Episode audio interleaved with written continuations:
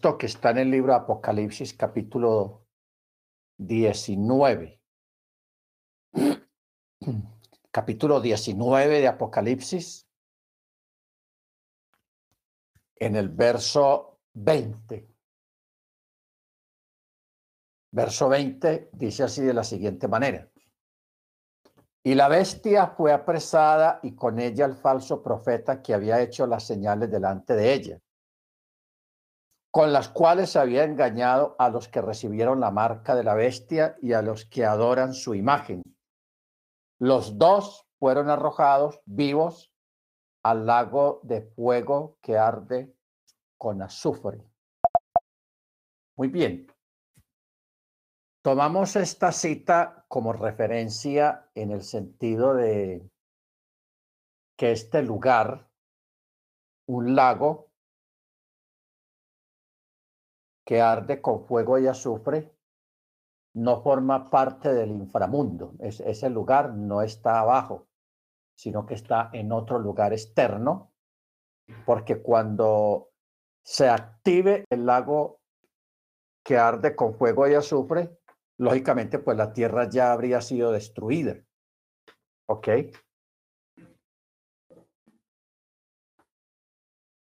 Ese es un buen detalle a tener en cuenta.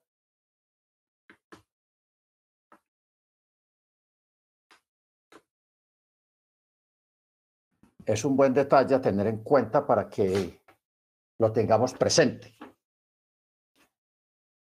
O sea, este lugar, aunque ya está listo, está fuera de aquí del planeta Tierra, está en otro lugar y este es un lugar diferente porque no va a ser un lugar de habitación o donde habiten criaturas o, cosas, sino que es un lugar de aniquilación, de tormento y de aniquilación.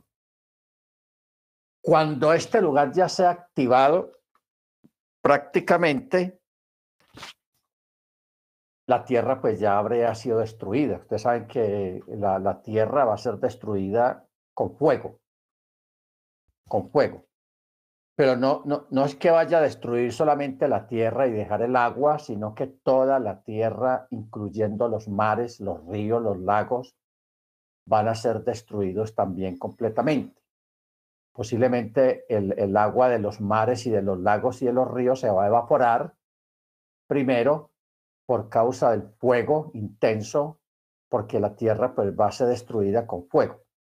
Lo que fue destruido, la destrucción pasada que hubo en el diluvio, fue un diluvio, pero este diluvio se realizó sobre la superficie de la tierra. Fue un desastre natural que fue creado para, que fue hecho para, para que si no es aquellos que desecharon al que los amonestaba en la tierra. Está hablando de Noah. Mucho menos nosotros si volvemos la espalda al que nos habla desde los cielos, cuya voz sacudió la tierra en ese tiempo, pero ahora ha prometido diciendo, una vez más, yo conmoveré la tierra no solo la tierra, yo, yo conmoveré no solo la tierra, sino también el cielo. Y este, una vez más, indica la remoción, o sea, el quitar de las cosas movibles como criaturas que son para que permanezcan las inconmovibles. Ok. Este texto usa unas frases, unas palabras muy técnicas. Lo voy a volver a leer para que lo entendamos y entendamos la explicación del texto. Dice, y este, una vez más, indica la remoción de las cosas movibles. Como criaturas que son para que permanezcan las inconmovibles. ¿Ok? Entonces, aquí, ¿qué es lo movible? La tierra y todo lo que en ella hay. incluyendo las criaturas, todo lo que hay.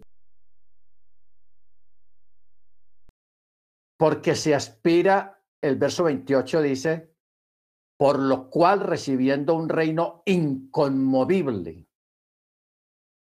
mantengamos la gracia mediante la cual sirvamos a Yahweh de manera aceptable con reverencia y temor, porque nuestro Elohim es fuego consumidor. Luego, en segunda de Pedro,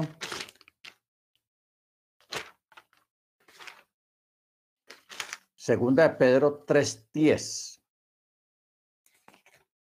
dice,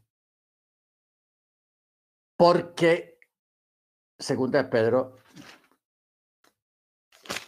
3.10, dice, pero el día de Yahweh vendrá como ladrón o sea, cuando nadie lo espera, en el cual los cielos desaparecerán con gran estruendo y los elementos se disolverán con el intenso fuego, y la tierra y las obras que en ella hay serán descubiertas. Serán descubiertas. Esto está entre 10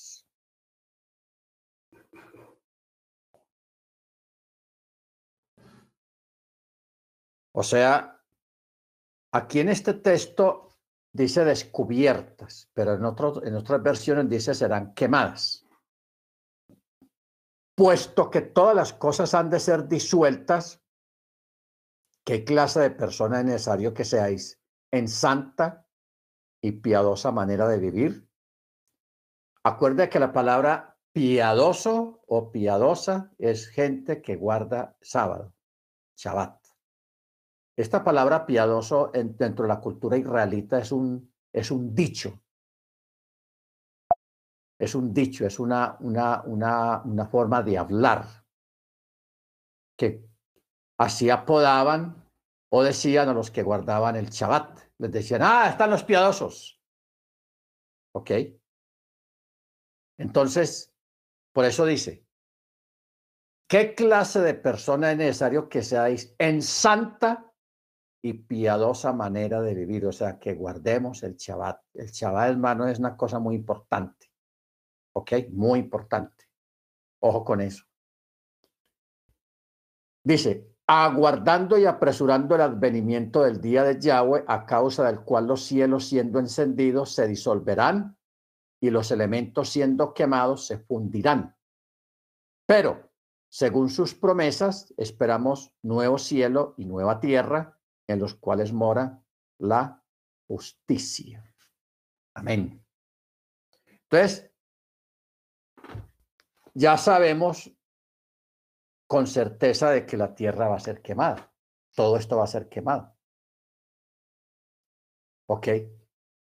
Pero este, esta quemazón, antes de que ocurra esta quemazón, es que viene el rapto, el arrebatamiento que todo el mundo espera, pero eso viene después del milenio. O sea que a esta tierra todavía le falta uh, mucho tiempo.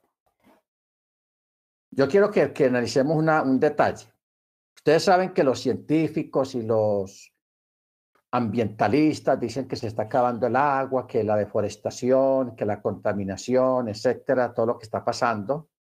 Y es verdad, o sea, no, estamos, no, no está hablando de algo que no es cierto, sí es cierto hay mucha deforestación, hay mucha contaminación, la tierra está agotada, etcétera, etcétera. En el milenio, mire usted, en el milenio sí se van a celebrar los chemitot legalmente y los jubileos. Los jubileos, usted sabe, usted sabe que los jubileos eh, son cada 50 años. 7 por 7, 49. Cada 50 años hay un jubileo. O sea que todavía faltan, cuando entre el milenio, vienen 20 o 19 jubileos. Todavía faltan 19 jubileos. Porque en el milenio, hermanos, la tierra se va a recuperar y va a volver a producir como producía hace 100, 200 años antes. ¿Ok? Ojo con eso. Porque a veces la gente piensa en el milenio con mente actual. No, en el milenio todo va a ser diferente. La tierra va a volver a producir, la gente se va a volver al campo, se van a guardar los chemitot, el chemitat, los jubileos. Usted sabe que el chemitó es dejar descansar la tierra siete años, eh, cada siete años, perdón. Y luego cada jubileo viene también un descanso para la tierra, un descanso extra para la tierra. Entonces la tierra va a tener una recuperación impresionante en cuanto a la producción agrícola, la producción agraria. Eso va a haber una, va a haber una recuperación tanto a nivel bovino como a nivel de, de verduras y de siembra de comida. ¿Ok? Bendito sea el nombre del Eterno. Entonces, el mundo no es que se va a acabar en 20 años o en 30 años, todavía falta mil años por delante, bien trazados, y todavía no, entramos, no hemos entrado a ese milenio. Baruch Muy bien, vámonos para eh, Deuteronomio 2.10. Deuteronomio capítulo 2, verso 10.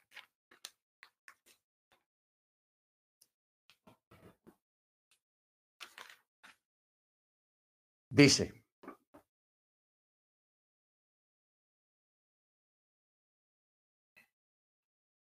dice, allí habitaron antes los emitas, pueblo grande y numeroso y alto como los anaseos ellos también, como los anaseos, eran considerados refaitas, aunque los moabitas los llamaban emitas. ¿Ok? Esta, los refaitas eh, se refiere a sombras, sea, refaín, Mire cómo lo que dice acá. Se refiere a sombras o espíritus de los muertos o a una nación de Canaán. También es probable que se trate de individuos de excepcional estatura, o sea, los gigantes. Pero vámonos a tener unos contextos, Isaías 26, 14. Isaías 26, 14 dice, los muertos no vivirán, las sombras no se alzarán, por cuanto tú los juzgaste y los destruiste e hiciste perecer su memoria. 26, 14. Luego en el Salmo 88, 11.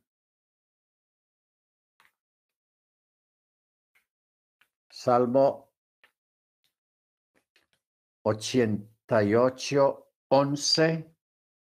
Dice, se anunciará en el sepulcro tu misericordia y tu fidelidad en el abadón. Serán reconocidas tus maravillas en las tinieblas o tu justicia en la tierra del olvido. Cuando habla de la tierra del olvido, está hablando del inframundo. ¿Ok? Baruch Ahora, pero si miramos el verso 10, harán milagros por los muertos, se levantarán las sombras para darte gracias, si anunciarán el sepulcro tu misericordia y tu fidelidad en el abadón, tenaz. Bendito sea el nombre del Eterno. Muy bien.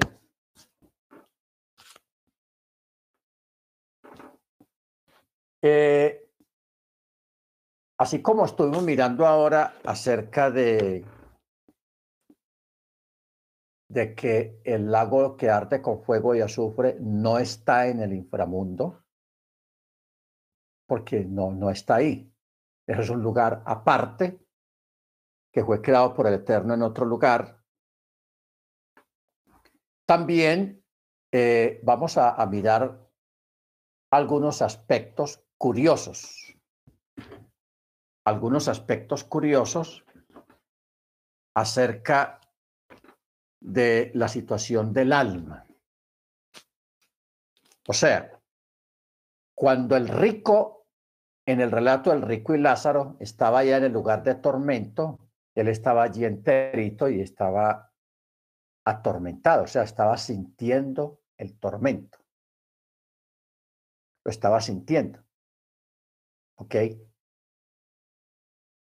O sea, ustedes saben que el espíritu no siente el efecto del fuego literal, ni, ni, siente el efecto de lo que es el frío y lo que es el calor. ¿Ok? O sea, el alma que nosotros tenemos dentro, que aunque está dentro de nosotros y tiene sentir, o sea, siente, el alma siente, porque el alma son los deseos. Como una forma de, de, de, de describir el alma, es la parte de nuestro ser que ama, que odia, que desea, que etcétera, etcétera. Bueno, entonces de ahí surge una pregunta, ¿qué forma tiene el alma? ¿Y cuáles son sus componentes, no digamos orgánicos, porque lo orgánico es literal? O sea, ¿cómo es su forma? ¿Cómo es su forma? Estaba yo leyendo ahora eh, en un escrito rabínico acerca de este tema. Y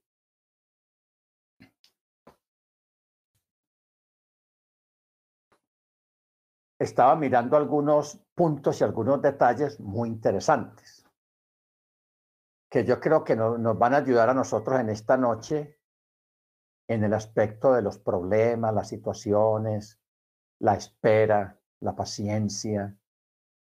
O sea, todas esas cosas a las que tenemos que sujetarnos a veces cuando estamos en situaciones complicadas.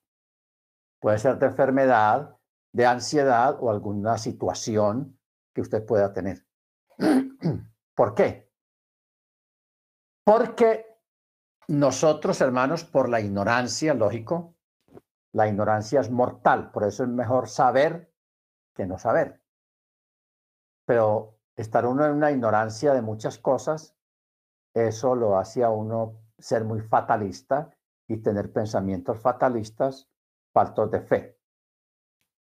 El alma está exenta de perturbaciones e imperfecciones propias de la materia, o sea, de cómo, so, cómo somos en este momento.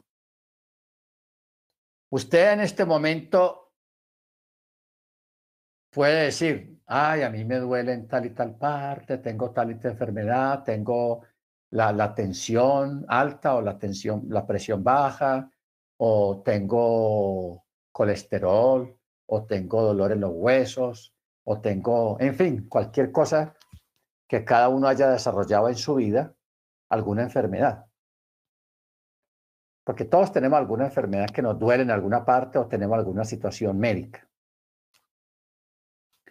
Otros tienen físicamente imperfecciones físicas, que le falta un miembro del cuerpo, sea que de nacimiento, o sea que se lo tuvieron que estirpar o sacar o lo que sea.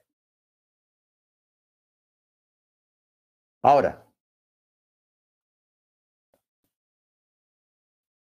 si alguien tiene alguna imperfección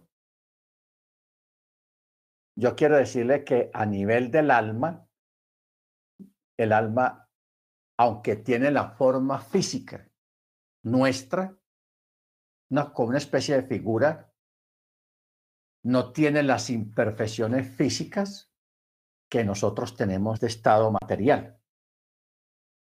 ¿Ok? No hay imperfección física en el alma. Por ejemplo,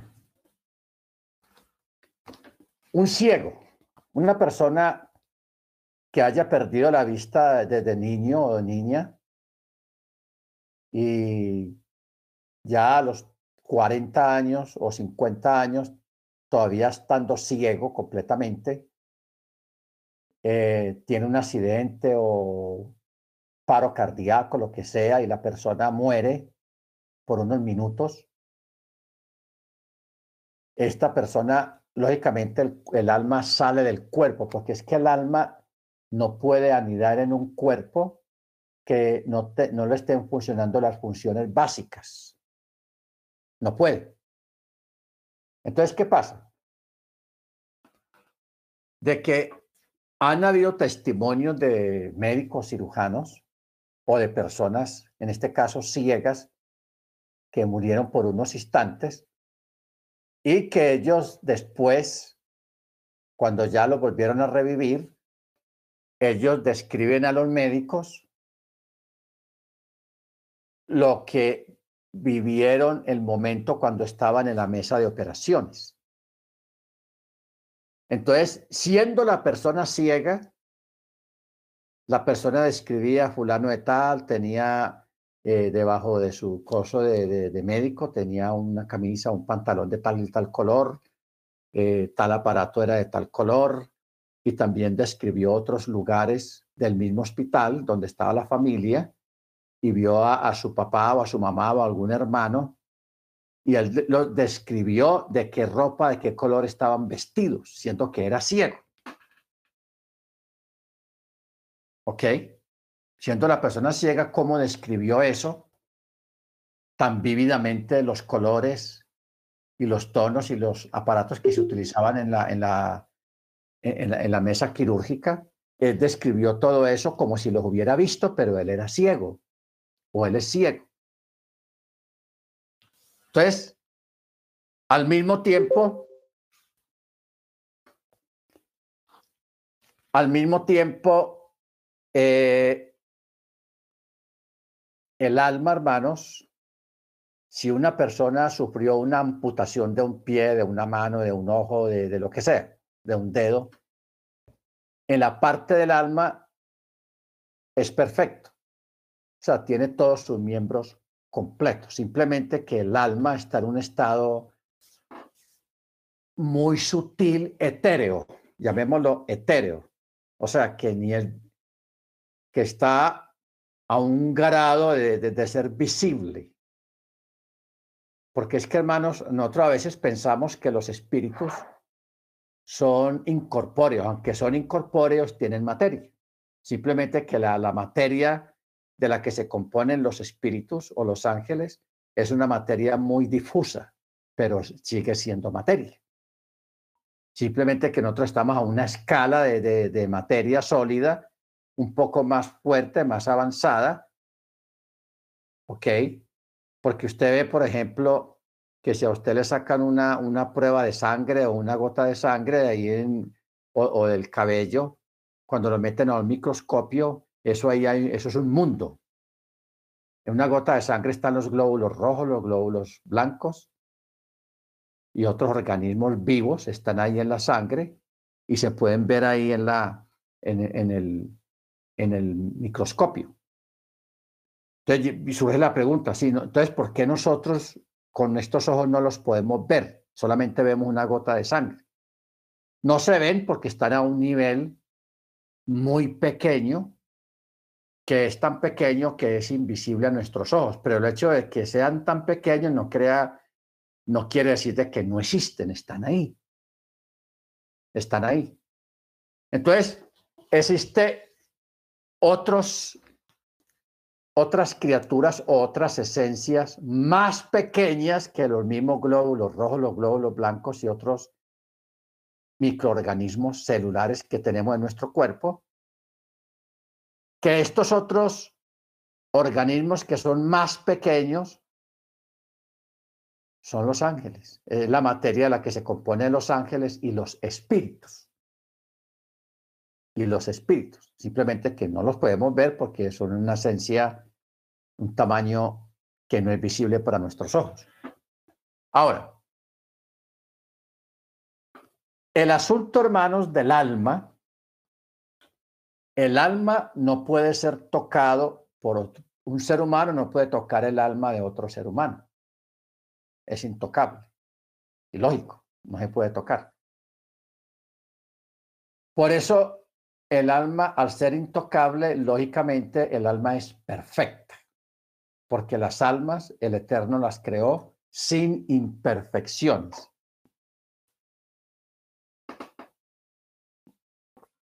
Ustedes saben, hermanos, que en el séptimo cielo, creo que es el Arabot, allá es donde está el trono del Eterno, o sea, lugar de gloria, de poder. Pero también en ese lugar están también los seres vivientes, los cuatro seres vivientes, y también están las almas. Allá todavía hay millones de almas. Cada vez que una mujer concibe, entonces es enviada el alma hacia esa criatura. ¿Ok?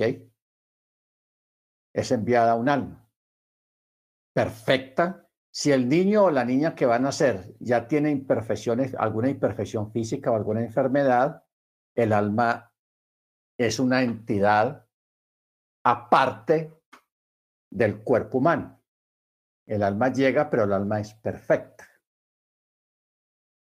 Ahora, una de las diferencias del alma es que el alma es asexual, o sea, no, no, no, no tiene órganos reproductivos, porque las almas no se reproducen. El alma es solamente una entidad que entra dentro del cuerpo de ese niño y se adapta, lógicamente, a si es niño o es niña. Se adapta. O sea, el alma no, no, no, no, no, no, es una entidad de, de género, como, como dijéramos, que es masculino o femenino, no. El alma simplemente es una entidad de deseos, pero que tiene una figura parecida a la nuestra, al cuerpo humano, pero es perfecta. Cuando una persona sale del cuerpo, su visión se agudiza.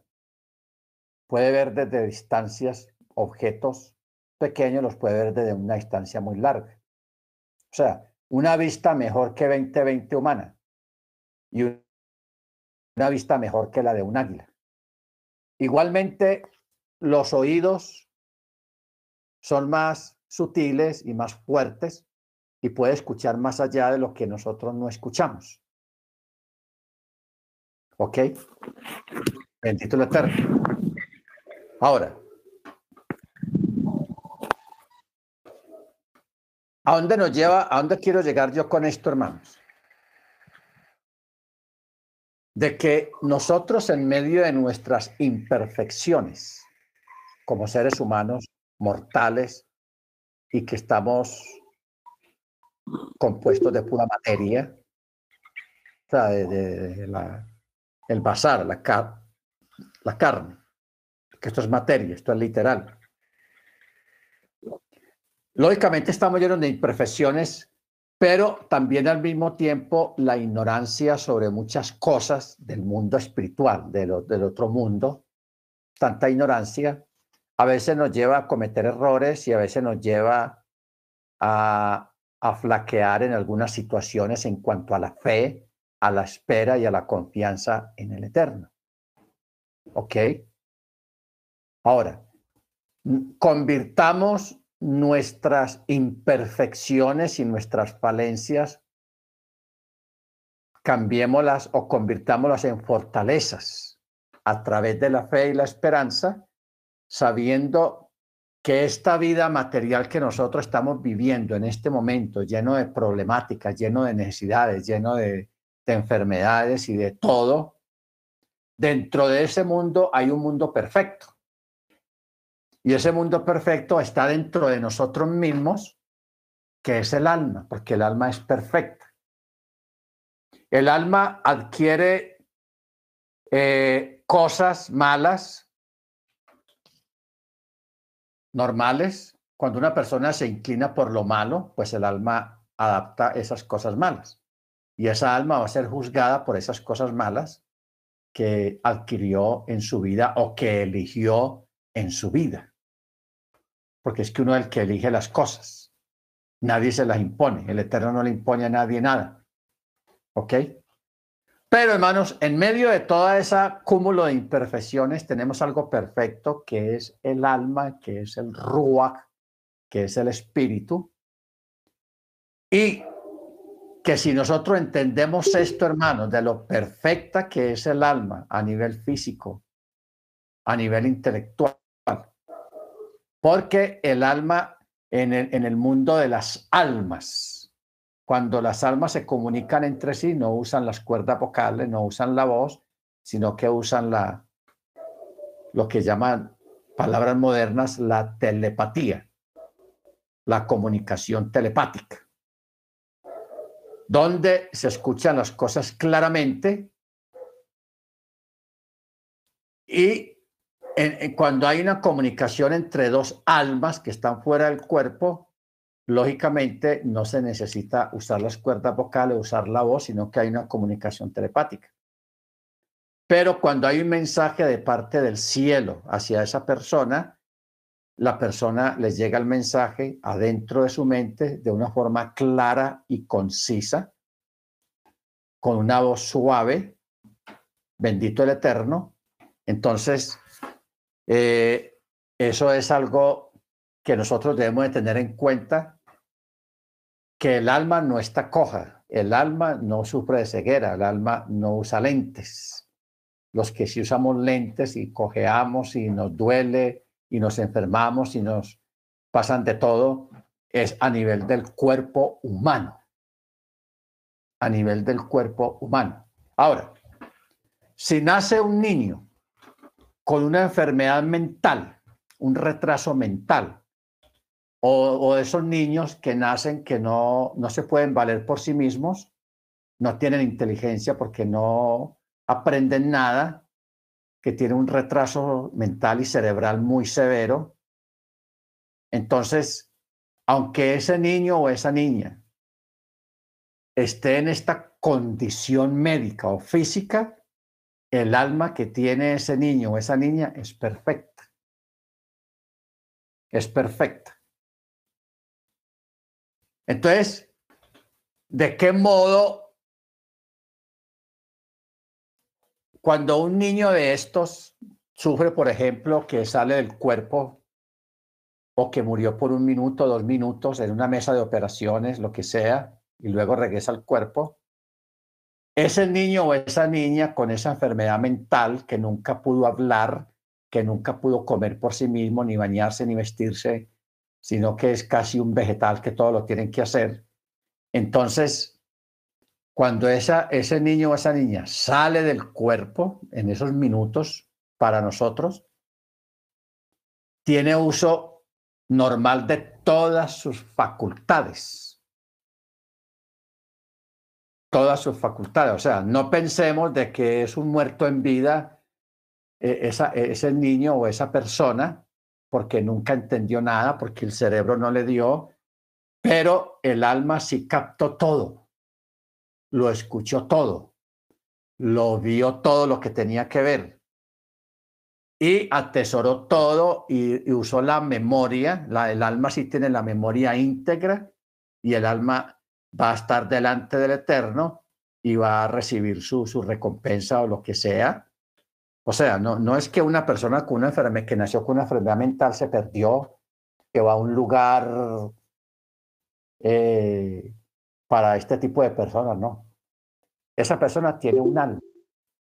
Aunque el alma, el cuerpo no le da para expresar sus deseos, sus sentimientos, sus odios, lo que sea, de todas maneras el alma todo lo escuchó, lo que escuchó, las conversaciones, lo que haya visto, todo lo tiene atesorado. El alma sí es perfecta. Sí es perfecta. ¿Ok? Entonces hay un caso, un caso que ocurrió en Europa, un médico judío lo relató, de que hubo un accidente donde se accidentaron la mamá iba en el carro, la mamá manejando con un niño. Y el niño tenía una enfermedad mental. Iba en su silla especial en el carro. El niño tenía por ahí unos 17, 18 años. Pero no hablaba, no coordinaba, no... Todavía hay que hacerlo. Ok, niño especial. Bueno. ¡Pum! Se, se estrellaron. Los dos eh, lograron sobrevivir y fueron llevados prácticamente juntos al mismo hospital y estuvieron separados en, diferentes eh, salas de cirugías para de reanimación porque los dos se fueron. Los dos se fueron, murieron clínicamente. Los médicos lograron traerlos de nuevo otra vez, o sea, restablecer los signos vitales le restablecieron los signos vitales. Cuando la señora despierta, toda porriada, y el muchacho también toda porriado. Pero cuando la señora despierta, la mamá, la mamá despierta feliz. Le dolía todo, pero, pero estaba feliz. Entonces ella a los días logró contarle al médico, porque estaba tan feliz. Porque los dos, al salir del cuerpo, se encontraron ¿Y qué me dice?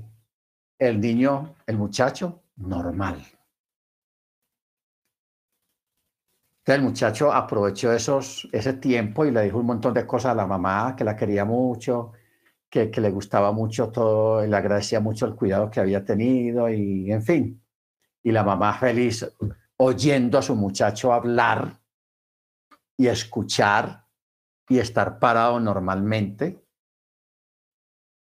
claro, en un mundo diferente. Entonces ella habló mucho con él y él también con ella. Y él le dio algunas recomendaciones. O sea, como, como quien dice algunas cosas que le gustaría. Porque a él le daban un helado de fresa y se lo comía. Él no decía si le gustaba o no le gustaba. Él se lo comía porque no podía hablar, no podía expresarse. Cualquier comida le era indiferente. Entonces el, muchacho aprovechó allá y le, dijo a la mamá, mami, a mí me gustan los, los, helados de esto, esto y esto. A mí no me gusta esto, esta, este tipo de comida o esta camisa o estos tenis, no me gustan. ¿Ok? O sea, por primera vez la mamá pudo ver, pudo escuchar lo que al niño le gustaba y lo que no le gustaba. Eso fue tenaz. Entonces, hermanos, eh, yo, yo quería poner esto ante ustedes para que pensáramos, porque a veces nosotros, siendo cuerdos, literalmente, como estaba en este momento, tenemos una, una, una serie de problemáticas, de comportamientos, o falta de, confianza en la Torá, en el Eterno. Sabiendo, hermanos, que en nosotros, aquí adentro, hay una naturaleza perfecta dentro de nosotros. Hay una naturaleza que es perfecta, que no sufre los embates de las enfermedades. Ahí es cuando uno entiende a Job, a David, y a muchas personas, al mismo Pablo, al mismo Yeshua, cuando dijo, no temáis a los que matan el cuerpo, no tengan miedo, esos pan, esa gente es pan comido. ¿De qué está hablando Pablo también? De que él deseaba estar ausente para estar presente en Machía. ¿De qué hablaba Pablo cuando él decía que él estaba dispuesto a entregar su cuerpo? Para que lo golpearan hicieran lo que quisieran con él. Porque él sabía que su alma era intocable y que estaba perfecta, en buenas condiciones. O sea, estamos hablando de personas como Job, como David, como Salomón, como Yeshua, como Pablo y muchas otras personas que entendieron estas cosas que estamos hablando en este momento. No sabemos cómo las entendieron, cómo las visualizaron, en, ese tiempo, si fue por revelación del Eterno, no lo sabemos. Aquí lo, lo estamos sabiendo es por una clase. ¿En qué sentido, hermanos, este conocimiento? Para que nosotros no tomemos tanta lucha por los dolores físicos, a veces por las necesidades básicas, a veces por la persecución, por una enfermedad, porque nosotros sabemos que físicamente pues tenemos que morir, porque no somos el cuerpo, la materia no es eterna, el alma sí es eterna, pero la materia no. Y de pronto nos apegamos mucho a, lo material, a la materia. Si nosotros, hermanos, nos metemos un poco más en el área espiritual, el área del alma, y entendemos estas cosas de que el alma es intocable, que si a usted le duele, le da un dolor de cabeza, una sinusitis bien tenaz, el alma no, le duele nada. Y el alma es usted mismo, simplemente que los, dolores del cuerpo se reflejan en el alma a nivel de noticia, a nivel de conocimiento. ¿Ok? Bendito sea el nombre del Eterno. Ahora, las limitaciones humanas no deben de ser un obstáculo para creer y avanzar en medio de las dificultades. En medio de las dificultades. Porque si nosotros, hermanos, a través de, del conocimiento de que el alma no es afectada por las enfermedades, por las amputaciones, por todo ese tipo de sufrimientos que tenemos mientras estamos en este cuerpo, entonces ah, vamos a entender las palabras de Pablo, que él deseaba estar fuera del cuerpo para estar presente al, Mesías. ¿Ok? Y estoy hablando de un hombre que fue golpeado, que fue, o sea, fue maltratado grandemente por causa del Mesías pero él aceptaba todo eso con, con paciencia, con alegría, porque él tenía una aspiración más grande, que es la misma que nosotros debemos desarrollar en este tiempo, de que nosotros no pensar de que este mundo, esta vida literal, esta vida material lo es todo, esto no es todo. Usted lo va a entender cuando usted se muera. Porque el cuerpo deja de existir, pero usted sigue siendo usted. Yo lo digo porque yo lo viví y yo volví y, yo vi que el proceso no es doloroso. O sea, morir no duele. El proceso no es de dolor, sino entrar de un mundo a otro mundo muy diferente, donde la visión es más amplia, la audición es más fuerte todavía y donde podemos interactuar, porque hay un testimonio de una de un hombre, este era un judío, él falleció en una mesa de operaciones y ya lo lograron revivir. Cuando uno sale del cuerpo, el otro lugar es atemporal, o sea, ya no existe ni el espacio ni, el, ni el tiempo. Uno puede estar allá lo que uno llamaría o calcularía como una semana o dos semanas, viendo cosas y por allá. Lo que en este mundo nuestro donde existe el reloj serían tres, cuatro minutos. O sea, el tiempo cambia el tiempo cambia. Entonces, allá al otro lado no, no existe el tiempo y el espacio, ni el día, ni la noche, ni, no existen todas esas limitaciones y a las que estamos sujetas aquí en esta vida. Bendito el Eterno. Entonces, el detalle que yo quería hablar de este hombre es de que cuando él sale del cuerpo, a él lo está esperando un montón de gente. Esa gente, él los conocía. No que los hubiera conocido aquí en la tierra, sino que los conocía porque eran sus ancestros, sus antepasados que lo estaban esperando. Él dijo, ah, eh, usted es el tatarabuelo, aquel es el yo no sé qué. O sea, gente de 200, 300 años atrás. Y él los distinguió todos sin necesidad de que le dijera, ah, yo soy fulano de tal, yo soy fulano de tal. No, él sabía quién era cada cual, siendo que nunca los había conocido ni les habían hablado de ellos, pero ahí así los reconoció. ¿Ok? O sea, el alma, hermanos, como el alma no es evolutiva a nivel de, del cuerpo que, que nace, crece, envejece y muere. Esa es la vida material y esa es la vida de la tierra. Las cosas nacen, crecen, envejecen y mueren. Lo transitorio, temporal. Mientras que el alma, el alma nunca nació. O sea, el alma, hermano, no tiene fecha de nacimiento. ¿Por qué? Porque todavía no sabemos cuándo fue que el Eterno creó los millones y millones y millones y millones de almas que las tiene allá en el séptimo cielo. Porque cuántas almas han descendido aquí a la tierra, cuántas personas han habitado aquí en la tierra o han vivido aquí en un cuerpo.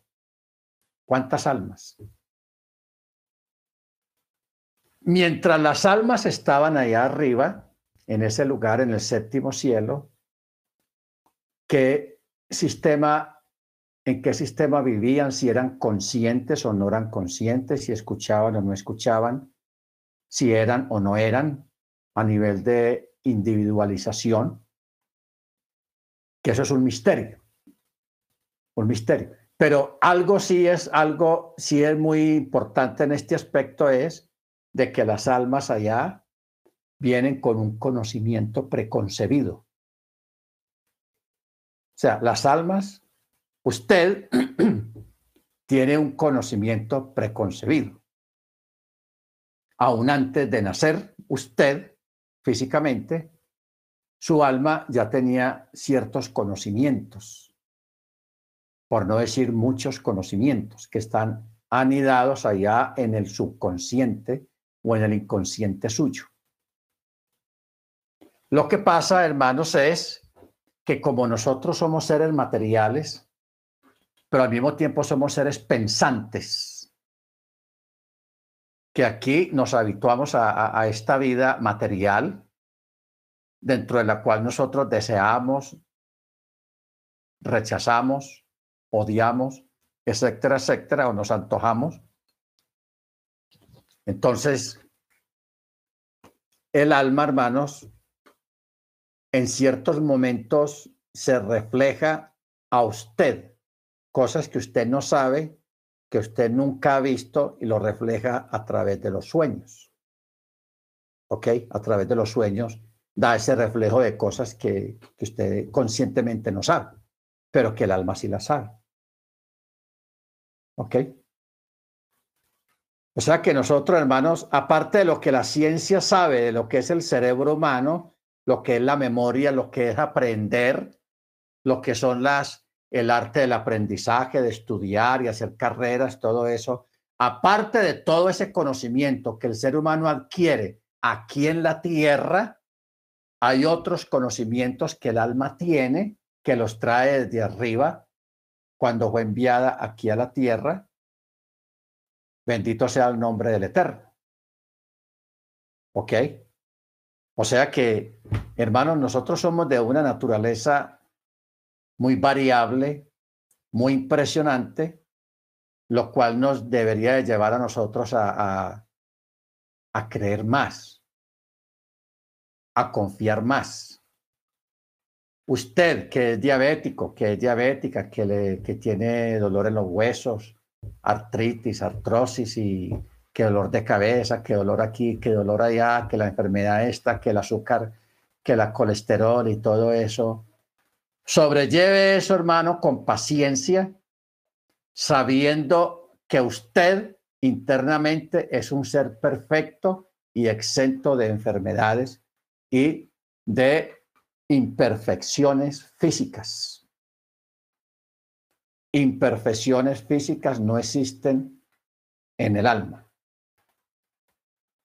¿Ok? Eso aquí lo estamos tratando de explicar de alguna manera, pero cuando usted se muera, usted se va a acordar de mí, se va a acordar de estas palabras. ¿Por qué? Porque vas a entrar en otro mundo, usted sigue siendo usted, sigue siendo un ser pensante, simplemente que va a estar en un ámbito muy diferente, más desarrollado, en, un, mundo muy diferente a este, pero es un mundo de chalón, un mundo de paz, un mundo donde no hay límites, que el único límite que usted va a tener es el cielo. O el cielo no, el séptimo cielo.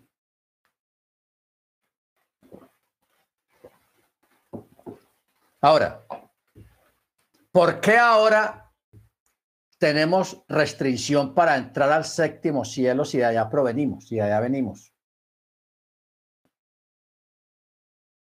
Si de allá salimos. La restricción es de acuerdo a tu vida de santidad y de entrega y de obediencia a la Torah. Ese es el único límite. Amén. Bendito sea el nombre del Eterno. Bueno, vamos a parar acá, hermanos. Todavía aquí hay una cosa de las tres dimensiones sobre Isaías 41, 4 y 46, 10. Pero mañana ya en la, en la paracha ya lo desarrollamos estos dos textos, donde dice, Él fue, Él es y será. Son tres dimensiones, pasado, presente y futuro. ¿Cómo maneja eso el Eterno, el pasado, el presente y el futuro? A través de esas tres palabras. Él fue, Él es y Él será. En otras versiones dice el que está viniendo, el que es, el que fue, el que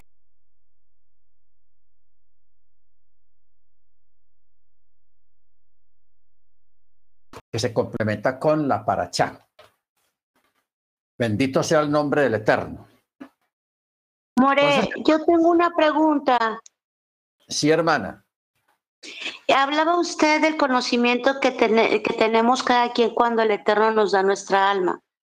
Este, ¿Hay almas que tienen más privilegio de más conocimiento o todas las almas tienden a desarrollar el mismo conocimiento? porque hay gente muy inteligente, hay gente que es capaz y hay gente que pues no se le da. Ok, hay que aclarar algo ahí al respecto. Cuando estuvimos en la clase de Los Ángeles, ustedes recuerdan que habíamos hablado de que los ángeles no aprenden. Oye, ellos son conocimientos. Nunca que diga o algún escrito que diga, ve, los ángeles están en clase, en clase de, de Torah, no. Los ángeles son conocimientos en acto.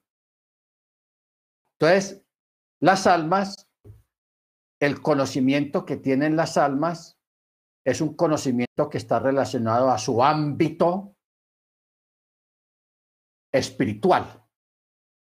No que lo hayan aprendido, sino que eso forma parte de su conocimiento.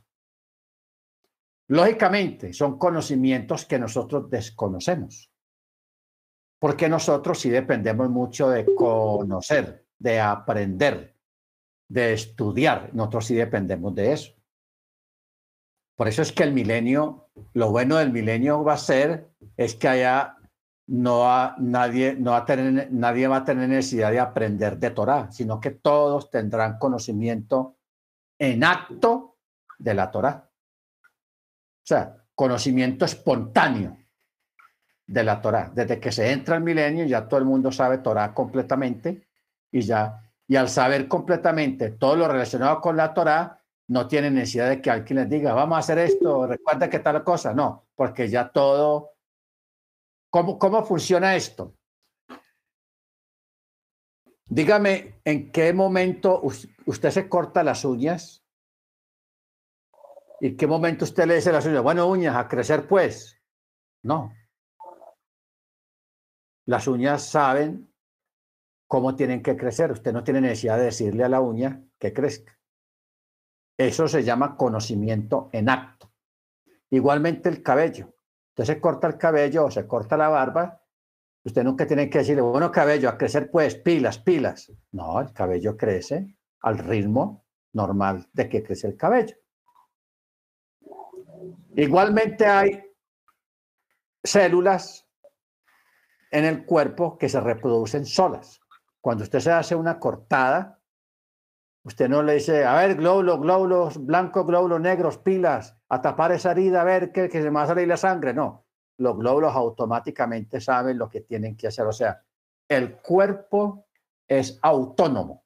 El cuerpo, su cuerpo sabe lo que tiene que hacer. Eso es, es lo que llamamos conocimiento en acto conocimiento en acto. ¿Ok? Bendito sea el nombre del Eterno. Entonces, por eso es interesante eh, saber estas cosas para que aprendamos a relacionarnos y a vivir en fe, en esperanza, en autoridad delante del Eterno. Amén. Baruch muy bien, vamos a pedirle a la hermana Beatriz para que nos dirija la oración. Hermano, disculpe, yo, antes de que, de que termine, de que nos despidamos, yo tengo también una pregunta.